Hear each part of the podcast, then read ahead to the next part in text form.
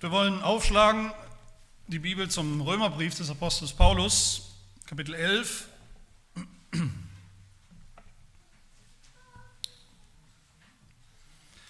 Wir sind in dieser Predigtreihe fast am Ende des Kapitels 11 und damit von diesem großen Abschnitt von Römer 9 bis 11. Und wir hören heute auf die Verse 25 bis 29. Nummer 11 ab Vers 25. Hört das Wort Gottes. Denn ich will nicht, meine Brüder, dass euch dieses Geheimnis unbekannt bleibt, damit ihr euch nicht selbst für klug haltet. Israel ist zum Teil Verstockung widerfahren, bis die Vollzahl der Heiden eingegangen ist. Und so wird ganz Israel gerettet werden. Wie geschrieben steht, aus Zion wird der Erlöser kommen und die Gottlosigkeiten von Jakob abwenden. Und das ist mein Bund mit ihnen, wenn ich ihre Sünden wegnehmen werde. Hinsichtlich des Evangeliums sind sie zwar Feinde, um euretwillen, hinsichtlich der Auserwählung aber Geliebte, um der Väter willen. Denn Gottes Gnadengaben und Berufung können ihn nicht freuen.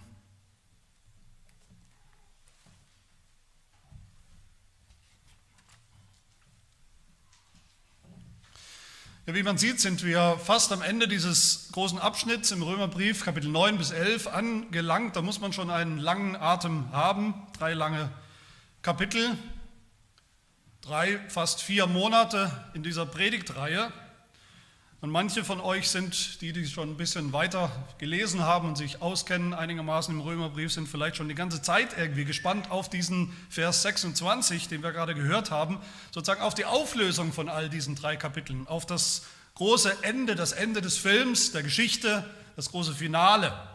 Wir fragen uns vielleicht ganz gespannt, was ist denn jetzt am Ende mit den Juden? Was wird denn mit den Juden sein in Zukunft? Also in Paulus Zukunft, der das ja geschrieben hat, und auch in unserer Zukunft.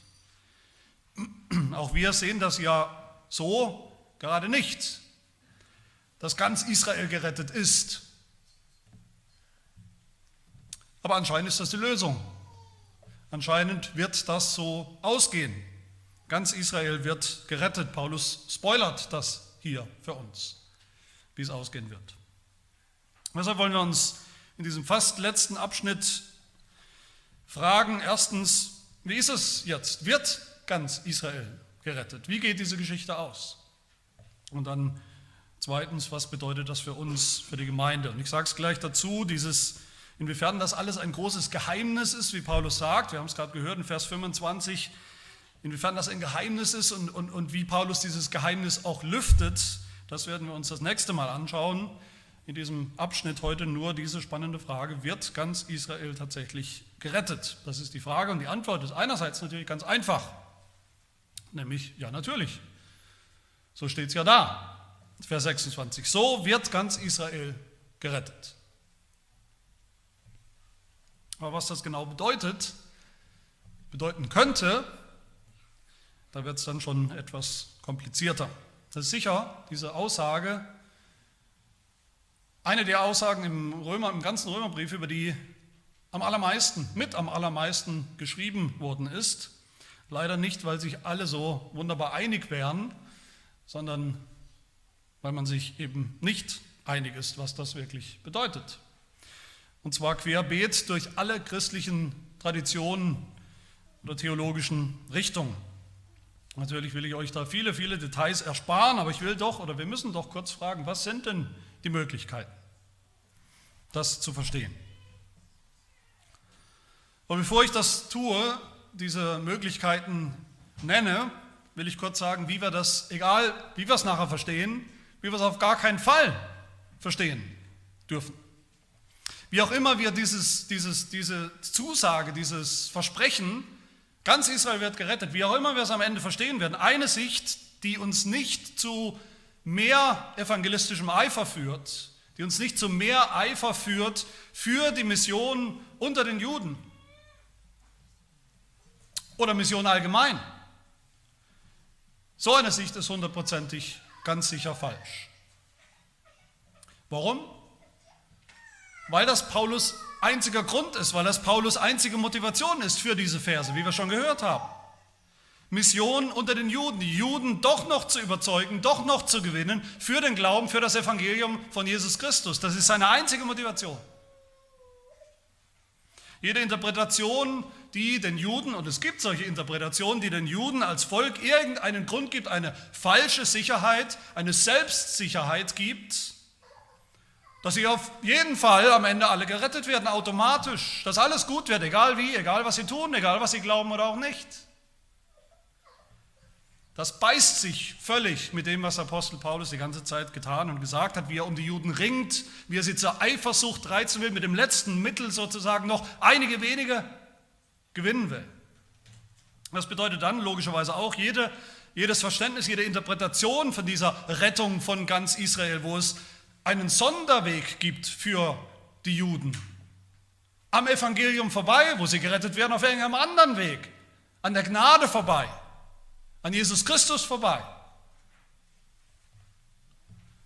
Indem sie einfach zurückkehren oder festhalten vielleicht an den alten jüdischen Wegen, den alten jüdischen Praktiken. Auch das ist völlig unbiblisch und kann niemand begründen aus diesen Kapiteln 9 bis 11 hier im Römerbrief. Und die dritte Sicht, die definitiv falsch wäre, und das sagt auch eigentlich niemand, niemand, absolut niemand, den ich kenne, absolut niemand, den ich gelesen habe, an Auslegern sagt, ganz Israel wird gerettet. Das bedeutet, dass jeder Jude, jeder einzelne Jude, der jemals gelebt hat, durch die ganze Geschichte, die Jahrtausende alte Geschichte des Volkes Gottes, der Juden, von Abraham angefangen und bis heute und bis in Zukunft, jeder Einzelne wird gerettet und wird im Himmel sein. Selbst diejenigen, die sagen, und das gibt es, wie gesagt, selbst die, die sagen, das ganze jüdische Volk ist hier gemeint, wird hier am Ende gerettet. Selbst die meinen damit die Juden, die am Ende der Zeit noch da sind, sozusagen die letzte Generation der Juden. Oder sie meinen, ja nicht ganz wirklich jeder, sondern eine, eine überragende Mehrzahl, wie auch immer das aussieht. Aber nicht jeder einzelne Jude in der Geschichte des Judentums. Es gibt kein automatisches Ticket in den Himmel für Juden. Einfach weil sie Juden sind. Das wäre völlig unbiblisch und völlig unpaulinisch. Was sind dann die Möglichkeiten? Wir diese große und wichtige Aussage verstehen können. Was kann das bedeuten? Ganz Israel wird gerettet. Im Großen und Ganzen gibt es drei Möglichkeiten. Die erste, dieses ganz Israel meint eben wortwörtlich das echte jüdische Volk, also die Juden durch, nach dem Blut, durch Abstammung. Da gibt es viele Ausleger, die das so verstehen. Irgendwann in der Zukunft, manchmal wird das als die Endzeit bezeichnet, da wird es dann eine große Massenbekehrung geben unter den Juden, unter dem jüdischen Volk, eine besondere große Erweckung, die Gott schenken wird, noch einmal oder überhaupt zum ersten Mal, sodass diese Generation von Juden, die dann am Ende leben, mehr oder weniger alle gläubig werden. Sodass man sagen kann, so ist Israel, ganz Israel jetzt gerettet. Die zweite Möglichkeit, dass ganz Israel meint, alle, die gerettet werden, aus Juden und aus den Heiden. Alle Auserwählten Gottes. Ganz Israel ist deshalb ganz nach dieser Sicht. Ganz, weil es jetzt, so wird gesagt, aus Juden und Heiden besteht. Ganz. Die das so verstehen, die sagen, dass Paulus in Römer 9 bis 11, was wir uns ja intensiv angeschaut haben, dass er sozusagen mehr und mehr die Definition von Israel, in Anführungsstrichen Israel, verändert. Es fängt an, ja, manchmal redet er ganz klar vom echten historischen jüdischen Volk, dann spricht er aber vom wahren Israel, von den Juden, die es geistlich sind. Und dann geht Paulus sogar so weit, sagen wir, dass er sogar Heiden und die Gemeinde insgesamt als Israel bezeichnet am Ende. Ganz Israel ist die Gemeinde, nach dieser Sicht. Und ein namhafter Vertreter von dieser Sicht ist kein geringer als Johannes Calvin. der sagt, dass Paulus hier, ich zitiere ihn, den Namen Israel auf das ganze Volk Gottes ausweitet. Und weiter sagt er, das Heil des ganzen Israel Gottes wird erfüllt, indem es gesammelt wird aus beiden, Juden und Heiden. Und Calvin hat natürlich recht, dass derselbe Paulus im Galaterbrief Kapitel 6, da tut er das. Er bezeichnet die Kirche, die Gemeinde aus Juden und Heiden als das Israel Gottes. Also das wahre Israel sind alle Gläubigen aus den Juden und aus den Heiden. Und so wird ganz Israel gerettet. Und die dritte Möglichkeit ist, wenn Paulus verspricht, dass ganz Israel gerettet wird eines Tages am Ende, damit meint er nur, damit meint er Juden, echte Juden, und zwar die Auserwählten unter diesem Volk der Juden und nur sie. Man könnte sagen, das ist so ein bisschen eine Kombination zwischen den ersten beiden Sichten. Die, die das vertreten, die nehmen ernst, dass Paulus hier wirklich von und immer noch von Juden spricht, dem jüdischen Volk. Juden werden gerettet, hat Gott versprochen. Aber sie nehmen auch ernst, dass eben nicht alle Juden gerettet werden, was Gott auch nie versprochen hat. Das heißt, sie nehmen auch ernst, dass Paulus tatsächlich auf zweierlei Weisen von Israel spricht. Israel der Abstammung nach, die Juden, das jüdische Volk, aber auch von einem geistlichen Israel. Auch Juden, die Juden, die an Jesus Christus glauben. Schon oder irgendwann, die Auserwählten Juden. Und damit macht diese Sicht ja auch am meisten Sinn aus Römer 9, Vers 6, was wir uns angeschaut haben, wo es ja heißt, nicht alle, die von Israel abstammen, sind Israel, hat Paulus gesagt, sondern eben nur die auserwählten Juden. Das sind die Möglichkeiten. Und was machen wir jetzt damit? Manchmal oder normalerweise machen wir es vielleicht so, wir folgen ein, einfach den Auslegern, unseren Lieblingsbibellehrern oder Predigern oder Auslegern, die für uns am überzeugendsten sind, denen man auch sonst irgendwie meistens folgt, das geht ja nicht. Weil wenn man drei Lieblingsausleger hat, findet man sie vielleicht in diesen drei unterschiedlichen Lagern wieder. Wir Reformierte, wir halten uns natürlich ganz gern, ganz einfach an die reformierten Ausleger, aber das geht ja auch nicht. Es gibt Reformierte, die recht überzeugend, mehr oder weniger überzeugend, alle drei Positionen vertreten. Also nicht einer, alle drei, aber Reformierte in allen drei Lagern und Ansichten. Und die gibt es schon seit Jahrhunderten. Es gibt ja keine Mehrheitsmeinung und es gibt ja schon gar nicht die reformierte Lösung oder Überzeugung. Manche Theologen, manche Bibellehrer oder Prediger treten hier trotzdem mit absoluter Gewissheit, mit absoluter Sicherheit auf. Sie wissen ganz genau, was hier gemeint ist. Ich denke, da ist eine gewisse Demut, schon aufgrund dieser Tatsache eine gewisse Demut gefragt und deshalb bekommt ihr auch von mir heute keine absolute Festlegung, wie ich das sehe, aber ich will natürlich ein paar Worte sagen zu diesen drei Möglichkeiten. Zur ersten Sicht, ganz Israel kann nur meinen, die Juden in Fülle, das ganze jüdische, echte jüdische Volk, zumindest die letzte Generation, zumindest eine überragende Mehrheit. Mit dieser Sicht habe ich die allergrößten Probleme die sagen, wenn da steht ganz Israel, dann muss das auch eine große, überragende Mehrheit der echten Juden sein, fast alle. Und Paulus sagt auch in Vers 12, sagen sie, in Vers 12 sagt, hat Paulus gesagt, die Fülle der Juden, die Fülle. Das stimmt. Das hat er gesagt.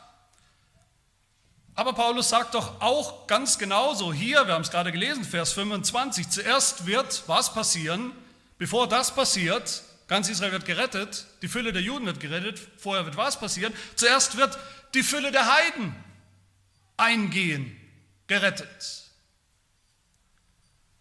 Und da sagt doch auch keiner, zumindest nicht dieser Ausleger, dass das alle Heiden meint. Oder dass das fast alle Heiden meint. Oder dass das eine überragende, eine große Massenbekehrung an einem Punkt unter den Heiden meint. Was heißt die Fülle der Heiden? Das ist ganz klar. Das heißt, dass die Heiden als große Gruppe, als Menschengruppe erreicht worden sind mit dem Evangelium. So sagt es der Apostel Paulus selbst. Er sagt, nachdem er als Missionar unterwegs war in verschiedenen Ländern, Nationen, sagt er, mein Job ist erledigt, sie sind erreicht. Die Fülle der Heiden kommt, obwohl es damals vielleicht nur ein paar Hunderte waren oder vielleicht ein paar Tausende, die geglaubt haben unter den Heiden.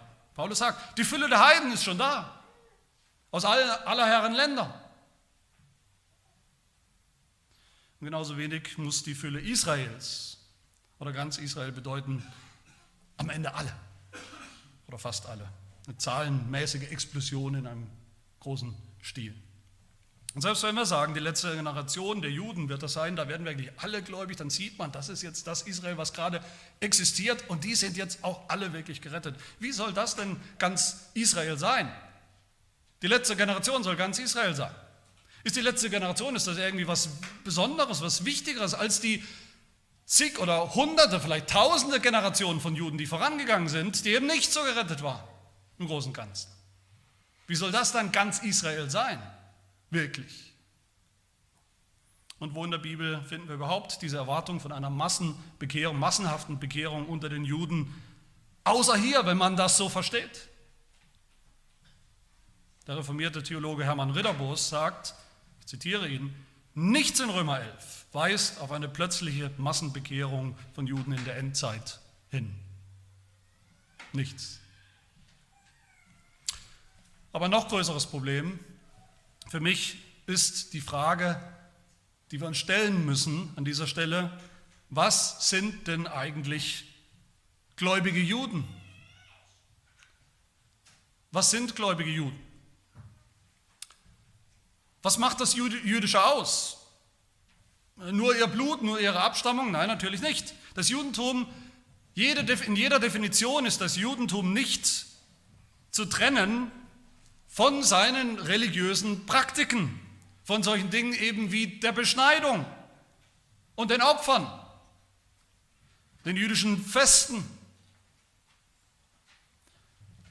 Und tatsächlich erwarten viele Christen, zumindest in dieser ersten Sicht auch, in dieser großen jüdischen Bekehrungswelle, die es am Ende geben wird, dass da auch diese jüdischen Praktiken wieder eingeführt werden.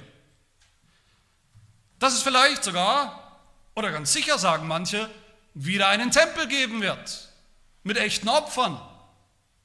Sonst ist es kein Judentum.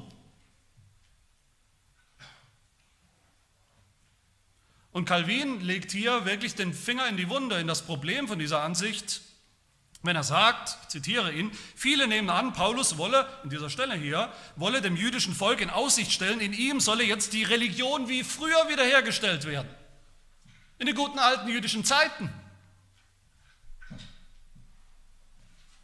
Und genau ist das Problem. Das ist das große Problem an dieser Sicht. Nirgendwo spricht das Neue Testament positiv. Jemals positiv von einer echten Wiederherstellung der jüdischen Religion. Mit ihren Praktiken. Niemals. Nicht und nicht mehr nachdem und seitdem Jesus Christus gekommen ist. Ja, das Neue Testament sagt, im Glauben sind Juden und Heiden jetzt eins in der Gemeinde. Sie beten gemeinsam Jesus Christus an. Im Gottesdienst beten sie ihn gemeinsam an, Juden und Heiden, aber nicht die Juden auf ihre Weise, ihre jüdische Art und Weise und die Christen eben auf die christliche Weise, sondern beide auf die christliche Art und Weise. Man könnte sagen, der ganze Hebräerbrief ist gegen diese Sicht. Er warnt uns, Judenchristen warnt er davor, in die jüdische Religion zurückzufallen, mit ihren Praktiken, jetzt nachdem Jesus gekommen ist. Die Fülle und die Wahrheit. Der ein Autor sagt, und das hat mich schon sehr enttäuscht, dass er das sagt, aber er hat es gesagt, dass wir Christen nur dann wirklich Interesse haben und Eifer haben für die Evangelisation unter den Juden, wenn wir an so eine Massenbekehrung glauben, dass es sie geben wird. Aber was ist das für ein Argument? Das ist völliger Quatsch. Ist es nicht Motivation genug, den Juden das Evangelium zu sagen, zu bringen, dass wir wissen, auch unter ihnen hat Gott eben seine Auserwählten? Die Erwählung ist doch sonst auch kein Argument gegen Evangelisation und Mission, sondern gerade ein Argument dafür.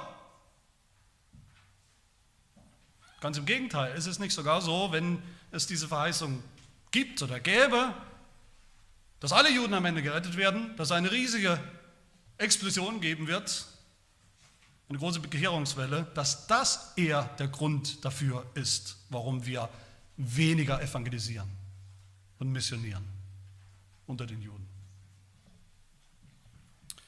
Und das ist sicher das aller, allerletzte, was der Apostel Paulus will, plötzlich den Druck sozusagen wegnehmen von den Juden, von seinem eigenen Volk, indem er jetzt einfach sagt, okay, jetzt, ihr Juden, jetzt seid ihr noch verstockt, aber keine Sorge, das wird schon alles, es wird sich alles erledigen, wird sich alles in Luft auflösen, ihr werdet schon alle gerettet, ihr werdet alle gläubig, zumindest am Ende. Das wäre wirklich Öl ins Feuer gießen, Öl ins Feuer der Haltung, die die Juden ja leider schon haben, nämlich dass sie denken, wir sind doch sowieso Gottes Volk, wird sowieso alles gut. Die Juden haben keine spezielle Lebensversicherung, keine Garantie, dass sie am Ende, wie auch immer, einfach alle gerettet werden. Und als letztes frage ich mich, und denke, es ist auch nicht ganz unwichtig, ich frage mich, wo in den Worten Jesu, die uns ja auch wichtig sein sollten, wo in den Worten Jesu, wo in, in Jesu Haltung gegenüber seinen Mitjuden, von, denen wir, von der wir ja so viel hören in den Evangelien, wo kommen wir jemals auf die Idee, indem was er sagt und tut, das wird sowieso am Ende alles gut. Da wird es eine große Massenbekehrung geben und so wird ganz Israel gerettet werden. Ich wüsste nicht wo. Zur zweiten Sicht, ganz Israel ist eben die, Gesamt, ist die Gemeinde insgesamt, die Kirche aus Juden und Heiden, alle Erwählte, alle Gläubige durch die Zeit hindurch. Dazu habe ich eigentlich nur zu sagen, wer mich kennt, der weiß, dass ich nur sehr ungern und sehr vorsichtig Johannes Calvin widerspreche. Und die paar Mal, wo ich es getan habe, ich glaube, die Hälfte davon habe ich dann auch später noch bereut, dass ich ihm widersprochen habe.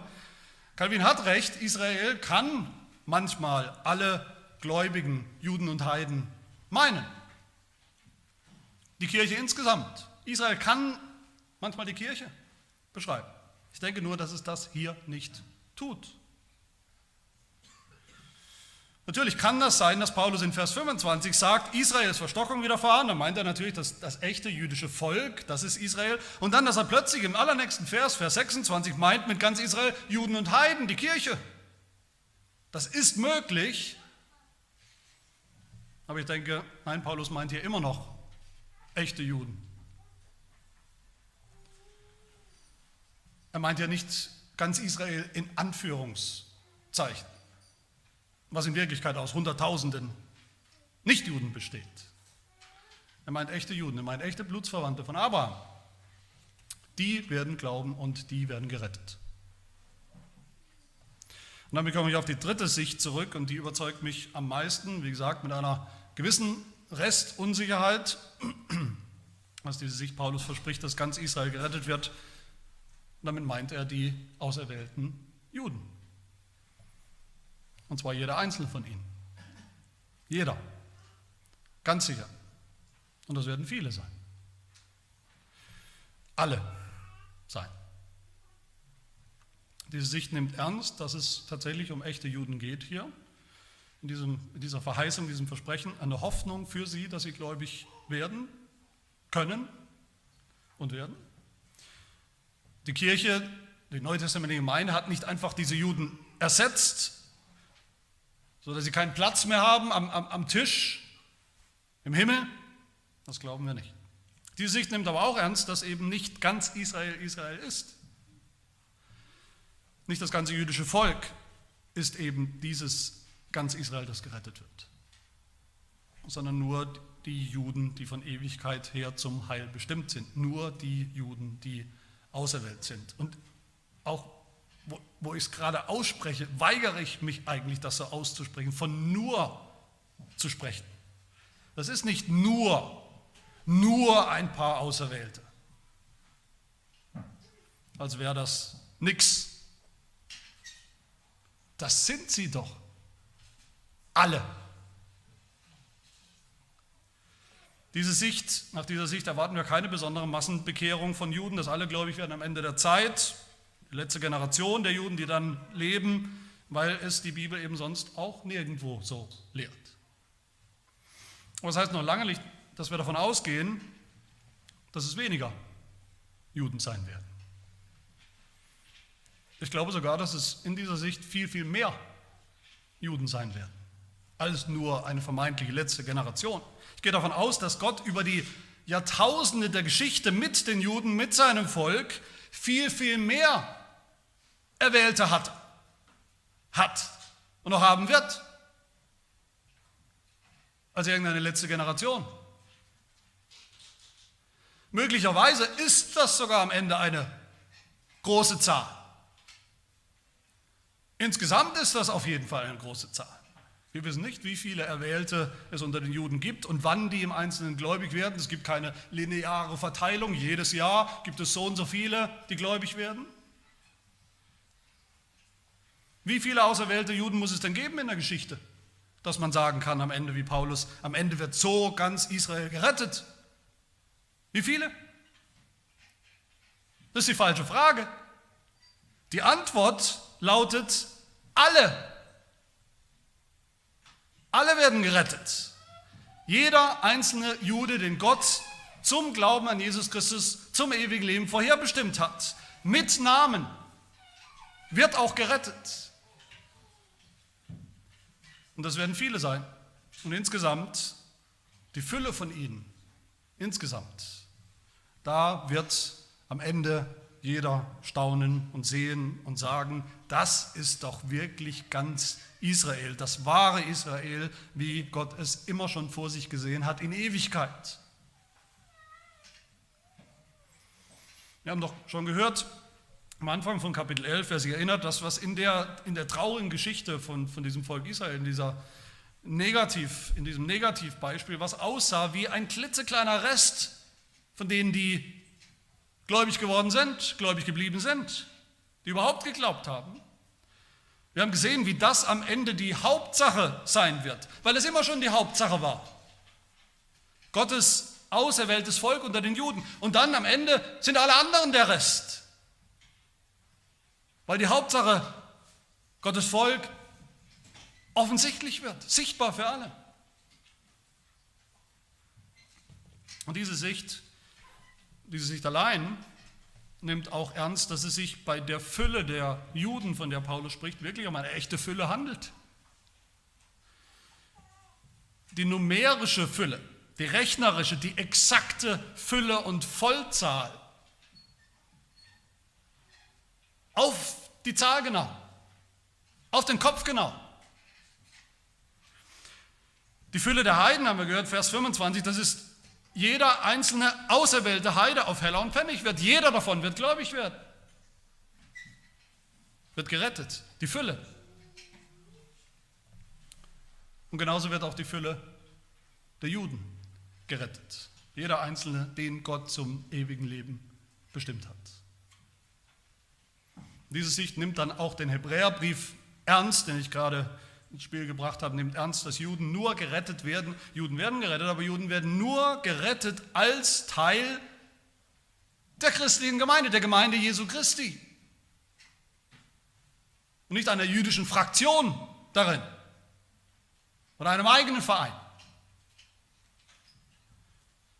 In dieser Sicht bleibt auch unser Evangelisationseifer für die Juden ungebrochen oder sollte es bleiben.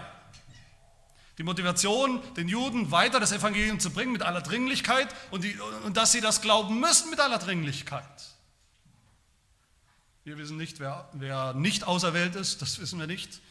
Wir wissen nicht, wer unter den Juden für immer verstockt ist, wie wir das gehört haben, dass es das gibt. Wir wissen nur, dass Gott bis heute unter den Juden viele Auserwählte hat. Und das, soll uns, das gibt uns Hoffnung. Und die brauchen das Evangelium. Die brauchen unbedingt das Evangelium. Und wie sollen sie glauben ohne die Predigt des Evangeliums, wie sollen sie glauben ohne Prediger, die das Evangelium bringen? All das haben wir gehört. Und all das gilt und bleibt bestehen. Das sollte uns Mut machen. Warum, frage ich mich, warum gibt es so wenige bis, bis fast gar keine reformierte Gemeindegründungsinitiativen in Israel? Fast keine. Warum überlassen wir das Feld, die Juden, den Dispensationalisten, all denen, die eben diese anderen Sichten und noch abgefahrenere Sichten haben? Die glauben, die Juden haben einen Sonderweg. Das ist kein Akt der Liebe zu den Juden. Von uns, von unserer Seite. Und als letztes, diese Sicht macht dann auch am meisten Sinn aus den Versen 28 und 29. Wo es heißt, hinsichtlich des Evangeliums sind sie, um die es geht, die auserwählten Juden zwar jetzt noch Feinde. Um euretwillen, sagt Paulus, weil Gott jetzt noch mit den Heiden beschäftigt ist und die Heiden gläubig werden. Noch sind sie Feinde des Evangeliums, so wie Paulus vor seiner Bekehrung das war. Aber hinsichtlich der Auserwählung, sagt Paulus weiter, sind sie schon Geliebte um der Väter willen. Sie sind schon auserwählt. Gott sieht sie schon und sie werden kommen. Und zwar alle. Warum? Vers 29. Denn Gottes Gnadengaben und Berufung können ihn nicht reuen. Wörtlich heißt es, Gottes Berufung ist unwiderruflich. Gottes Berufung von seinen Auserwählten, die er auserwählt hat, die hat er auch berufen und die werden auch kommen. Und die werden auch glauben und gerettet. Ich verstehe ehrlich nicht, wie manche Ausleger, Bibelausleger, auch manche, die ich sonst sehr schätze, einfach sagen können, diese Sicht, wie du, Sebastian, das gerade erklärst, das reicht nicht. Dass die Auserwählten gerettet werden, das stimmt ja sowieso, das stimmt ja sowieso immer. Das ist Binsenweisheit. Die Auserwählten werden gerettet. Ja, das ist kein großes Wunder, kein großes Geheimnis. Aber Paulus sagt doch, das ist ein großes Geheimnis, ein großes Wunder. Da muss schon noch mehr kommen, sagen die. Wie bitte? kein großes Wunder? Haben wir doch im Ohr, wie der Apostel Paulus sein eigenes Volk, die Juden, beschrieben hat?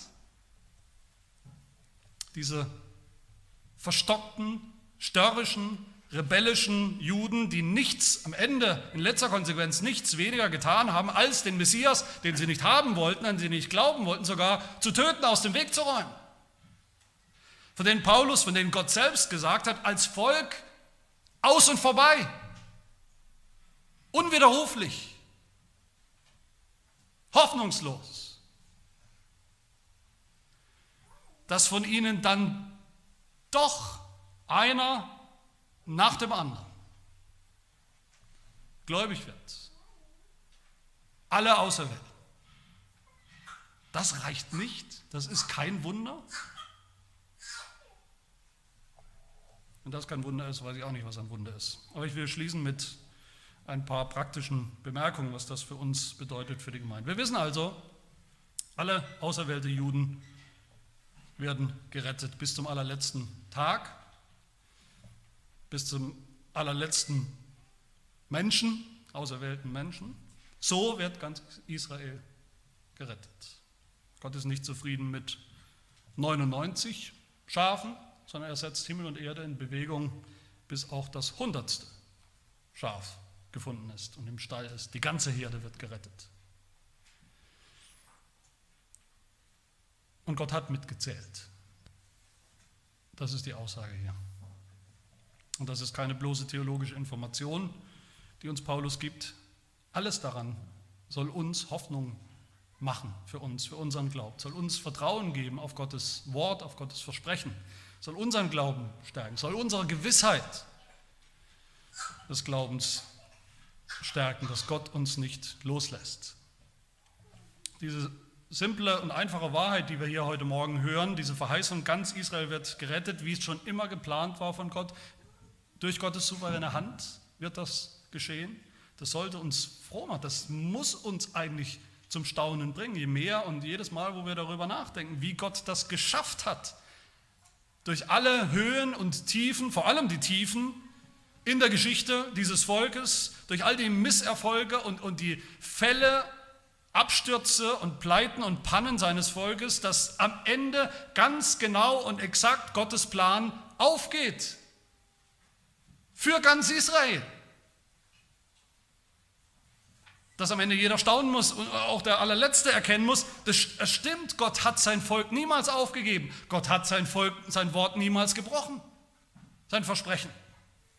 Gott war nicht unfähig oder willenlos, das, was er angefangen hat, durchzuziehen und durchzuführen bis zum Ziel, bis zum perfekten Ziel. Und wenn Gott, und das will Paulus, dass wir das begreifen, die ganze Zeit in Römer 9 bis 11, wenn Gott das kann und schafft und tut bei Israel, warum sollten wir denken, dass er das nicht kann und schafft und tut bei der Gemeinde, bei uns, bei mir?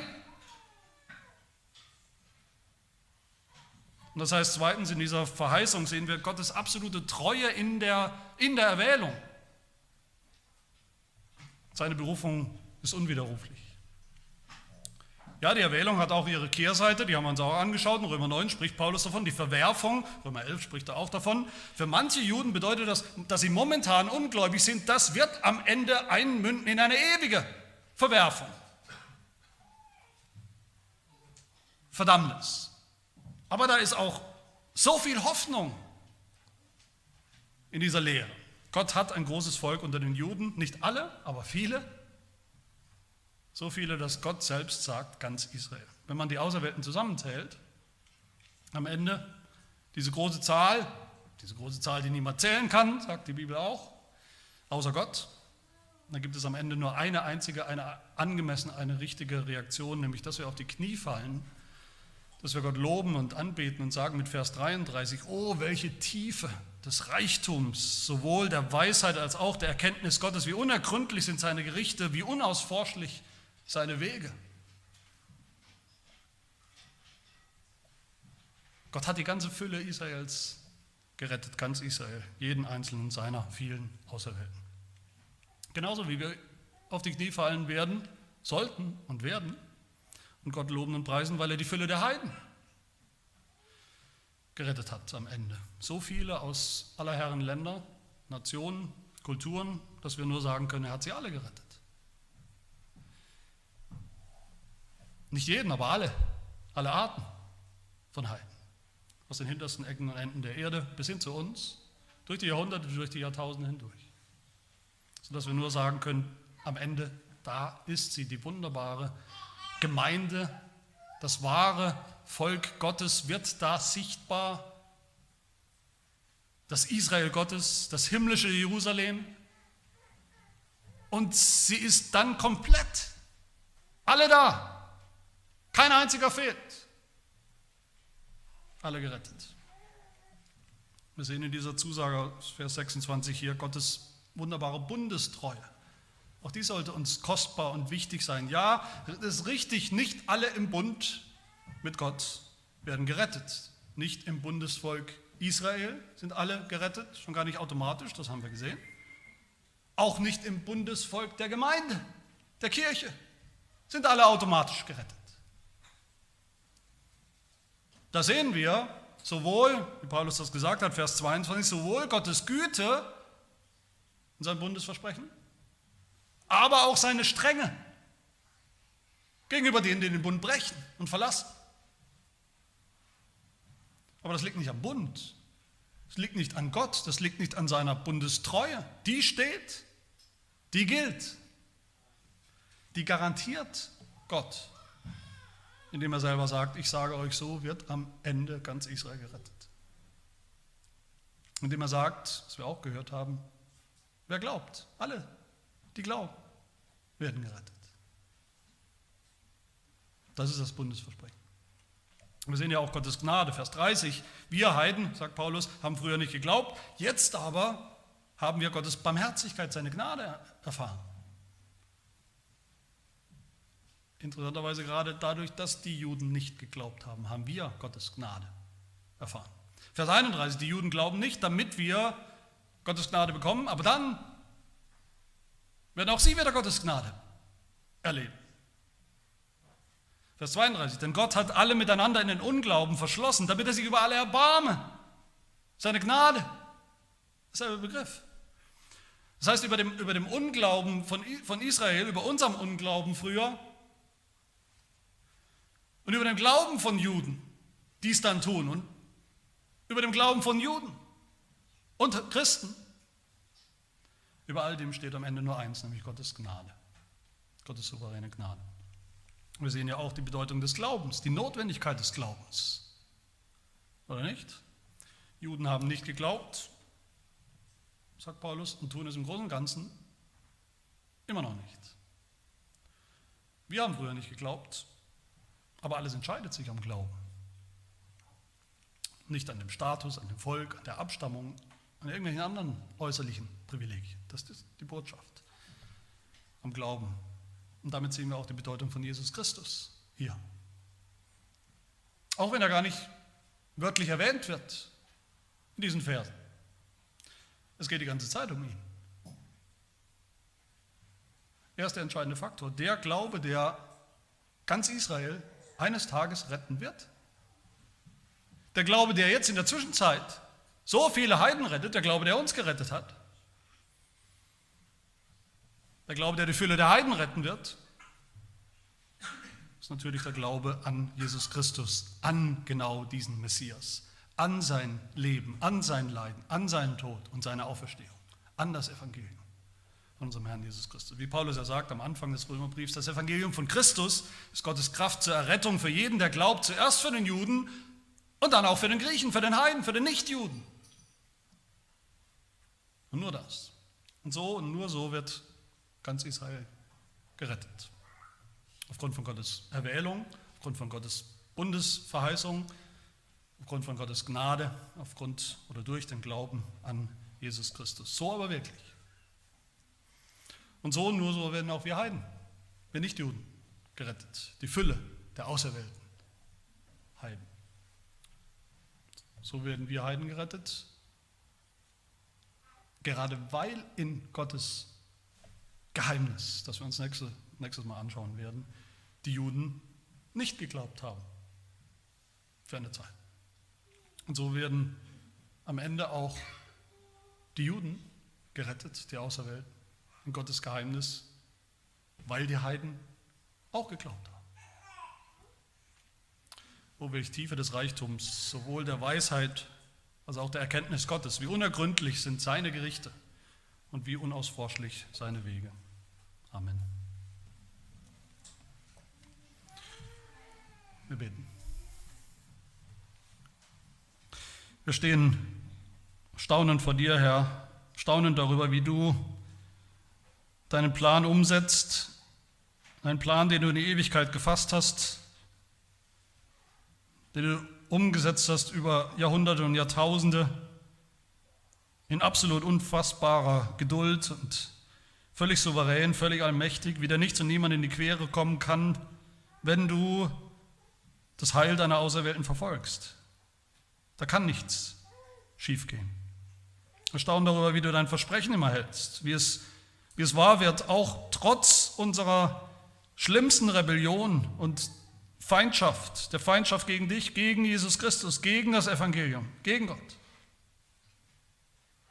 Und wir danken dir für die große Zuversicht, die uns diese Lehre, diese Wahrheit von deiner souveränen Gnadenwahl und Erwählung bietet und ist. Und wir bitten dich, erzeuge und, und, und erhalte in uns den Eifer für dich, für dein Wort, für das Evangelium, für die Ausbreitung des Evangeliums unter den Juden und unter den Heiden, sodass auch unser Zeugnis und das Zeugnis unserer Gemeinde dazu beiträgt, dass du die ganze echte Fülle der Juden und die ganze echte Fülle der Heiden nach Hause bringen wirst in dein Reich und uns gemeinsam mit ihnen. Das bitten wir in Jesu Namen. Amen.